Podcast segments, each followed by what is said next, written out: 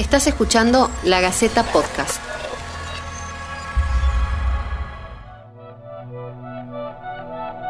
¿Qué tal? ¿Cómo están? Bienvenidos bueno, los recibimos en un nuevo episodio de qué nos pasa, ¿no? Y esta pregunta que nos pasa, que es la que le da nombre a este podcast, hoy quizás toma más vigencia que nunca, porque es una pregunta que todos los tucumanos nos hemos hecho en estos últimos días, en estas últimas horas, a raíz de la, de la muerte de Abigail Rickel, ¿no? Que desapareció y que fue encontrada después de haber sido violada, salvajemente golpeada, asesinada.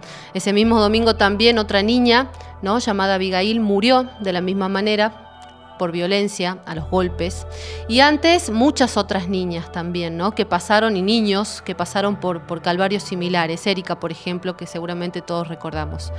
Eh, por eso reitero la pregunta, ¿qué nos pasa? Y en esta oportunidad vamos a entrevistar a Ana Baloy, que es licenciada en Ciencias Políticas y psicóloga social, que es cofundadora de la Fundación EPASI, una fundación que trabaja en la prevención del abuso sexual infantil y además ha sido candidata a la Defensoría de Niños, Niñas y Adolescentes a nivel nacional. Ana, ¿cómo estás? Bienvenida. Gracias, Caro, por permitirme ser una voz, en este caso de los que no tienen voz hoy en día, que son los niños. Eh, eh, nos interesaba mucho tu punto de vista porque, bueno, por toda esta trayectoria que acabamos de mencionar, ¿no? Eh, pero por otro lado, porque ha sido candidata ¿no? a esta defensoría, que si bien existe a nivel nacional, acá en la provincia Todavía no. Bueno, primero porque la infancia ha sido como un tema que nos ha apasionado todos estos años, eh, desde la Fundación EPASI, que ya cumplió 20 años, somos un equipo interdisciplinario, que nuestro objetivo siempre ha sido proteger a los niños incluso antes de que ocurra. Por eso nuestro eje es la prevención. Hay cosas que se pueden hacer para evitar estos desenlaces tan tremendos y crueles. Pero, eh, ¿qué es lo que nos falta? Generar esa conciencia, ¿no? De qué es lo que se pudo hacer antes. Y a eso viene nuestro, nuestro pedido. Eh, nosotros hemos trabajado mucho para generar una conciencia de lo que se llama políticas públicas de prevención del abuso sexual. Es decir, a ver, todos tenemos niños cerca y todos podemos hacer algo para evitar que sean abusados. Si ese niño entiende algunos em, eh, normas de seguridad, algunos em, fortalecimientos para sí mismo, para saber en qué momento está en riesgo, cómo decir que no, cómo escapar, cómo contar. Eh, me refiero cuando un niño está quizás este, en un riesgo de, un abuso, de un maltrato en la misma escuela, con los compañeritos, con los amigos, si ese niño sabe decir que no, si ese niño puede tener una, una autoestima correcta, si sabe con quién hablar cuando tiene miedo, estamos nosotros fortaleciendo ese nenito, esa niñita para que ante una situación de riesgo pueda escapar. Eh, la situación de, de, Abigail, digamos el caso de Abigail, lo que nos hace pensar es una ausencia total del Estado, donde todos hemos fallado, o sea, me refiero a todos, y como ella, como vos decías, Caro, miles de niños eh, que, bueno, sus casos quizás no se visibilizaron, pero que existen. Nosotros desde la Fundación EPASI hemos eh, lamentablemente tratado con miles de niños víctimas de abuso. ¿Y cuál es el problema? Que no se llega a una sanción, o sea, estos abusadores no terminan teniendo una condena, una pena, y de ahí está esta sensación generalizada de injusticia o de impunidad impunidad. Mira que nosotros cada año hacemos los 19 de noviembre, que son los Día Internacional contra el Abuso Sexual Infantil, hacemos movilizaciones, le llamamos Murga por los Inocentes. Y sacamos, no es algo así como eh, violento, sino que son como eh, todos niños este, con sus cartelitos diciendo yo quiero que me protejan, quiero poder vivir feliz, sin violencia. O sea, donde los mismos niños hacemos que se escuchen su voz. Y una de las últimas em, eh, demostraciones la hicimos justamente en tribunales porque pedíamos justicia para muchos casos que están ahí eh, en realidad a la espera o una espera eterna, donde al no haber una sanción con ese abusador, ese abusador sigue abusando. O sea, los especialistas ya han demostrado que un abusador sexual, un pedófilo, puede abusar hasta 300 niños en su vida. De ahí el peligro de que, de que no haya una sanción, de que no haya un registro de abusadores Te iba a consultar eso, ¿no? Un registro, no, existe. No existe tampoco eh, una, eh, una limitación para que no tengan permisos extramuros los reos que están ahí por delitos eh, contra la integridad sexual. O sea, no hay medidas ni desde la, seguridad ni desde la justicia para evitar la, lo que se llama la revictimización.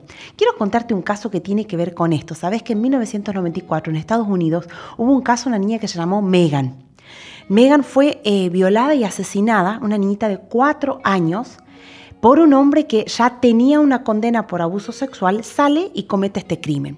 Ahora, ¿qué es lo que hizo ese Estado? Se movilizó y sacó un paquete de leyes que se llamaban las ley Megan. Los que están escuchando pueden luego googlearla, porque se hizo todo un paquete de leyes para evitar esto, para evitar la, eh, reincidencia de abusadores sexuales, para crear un registro y para informar a las organizaciones, a los vecinos de dónde hay una persona que tiene causa de abuso sexual o que ya ha sido condenado. De esa manera se evita de que, por ejemplo, una persona que ya tiene causa por abuso sexual cuando salga vaya y ponga un kiosquito justo en la puerta de una escuela donde está en contacto con niños. Exacto. Entonces se creó este, todo un aparato para proteger a los niños. Quizás algunos vieron las películas yankees donde a los abusadores cuando salen se los empieza a controlar. O sea, se le pone eh, cámara, se le pone policía que saben si se relaciona o no con niños, se les avisa a la comunidad. Hay un sistema. Claro, no, hay un sistema, hay un Estado que está trabajando y que sobre todo está priorizando la niñez, la infancia, ¿no? Eh, yo, yo pensaba mientras nos contabas todo esto, eh, que, bueno, a ver, son cosas que, se han analizado durante esta semana, pero cuánto ha fallado, ¿no? Para que Abigail en este caso tenga que, pasar este calvario que decíamos, y empezando por el hecho de la vulnerabilidad a la que ella estaba expuesta también. Que, la familia dice que eh, ella salía a pedir, a juntar chapitas, a juntar cosas. Ahora, ahí hay un Estado ausente, una sociedad que se acostumbró a ver los niños pidiendo. ¿Cuántas veces nosotros volvemos a la casa y vemos en todos los semáforos 11 de la noche chiquitos que te piden? Ese niño está expuesto a abuso, a secuestro, a trata. O sea, a eso vamos con este pedido de el defensor del niño. ¿Y por qué te traigo la ley Megan? Porque mi reflexión es, ¿vamos a aprender algo con este crimen? ¿O solo vamos a decir tuvo una tragedia y sumado a otro desenlace más violento todavía? Eh, ¿Pero qué? ¿Quedarán las noticias? ¿O como sociedad yo creo que ahí tenemos que aprender a decir, hagamos políticas de infancia, y ahí viene nuestro pedido específicamente al presidente de la legislatura, el señor Osvaldo Jaldo, para que este tipo de leyes salgan. Y luego a todos nuestra, nuestra, nuestros gobernantes, nosotros como fundación, ¿qué hacemos?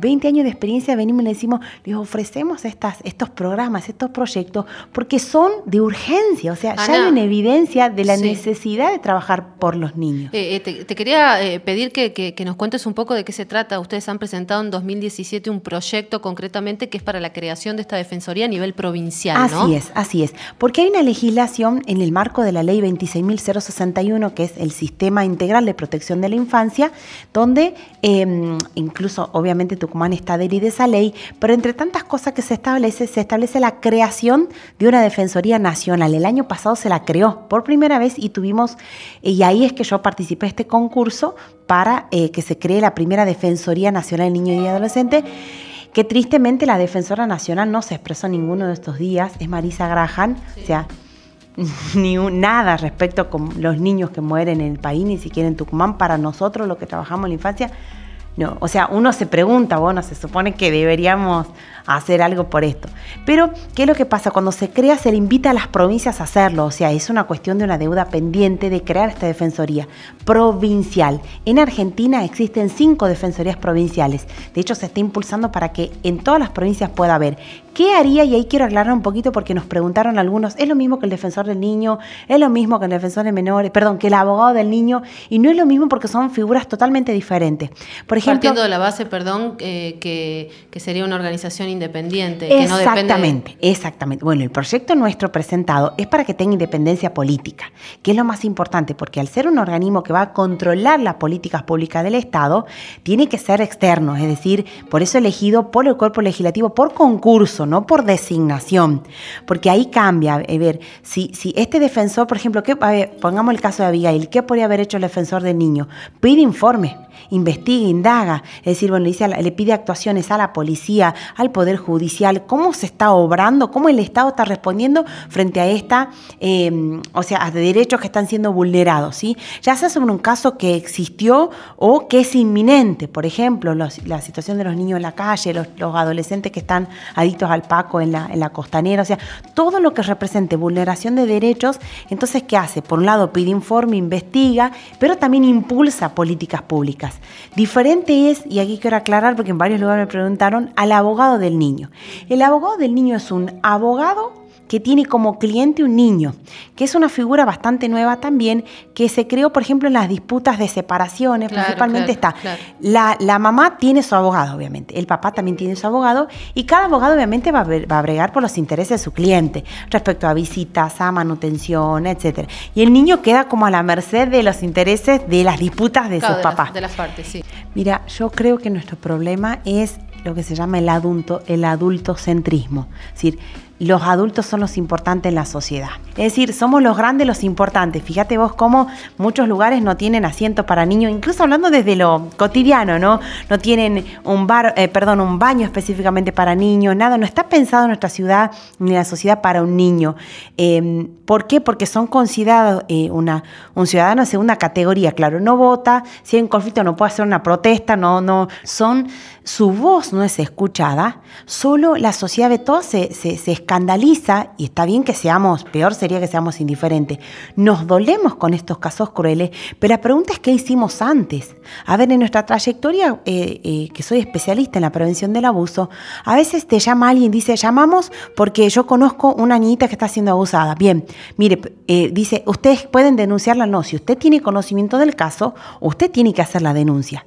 No, yo no me quiero meter, yo no quiero tener problemas. Entonces ahí vemos una, una vecina, un ciudadano común que tiene más miedo, que dice yo prefiero no meterme, o sea, le resguarda su bienestar, llámese vecino o docente, yo prefiero que usted, pero yo no puedo denunciar un caso que yo no tengo conocimiento. Si usted yo escucho todos los días ese niñito llorar, gritar violado en mi casa, llame al 102, haga la denuncia. Yo no quiero. Entonces, fíjate cómo, pero después si aparece muerto, todos nos horrorizamos.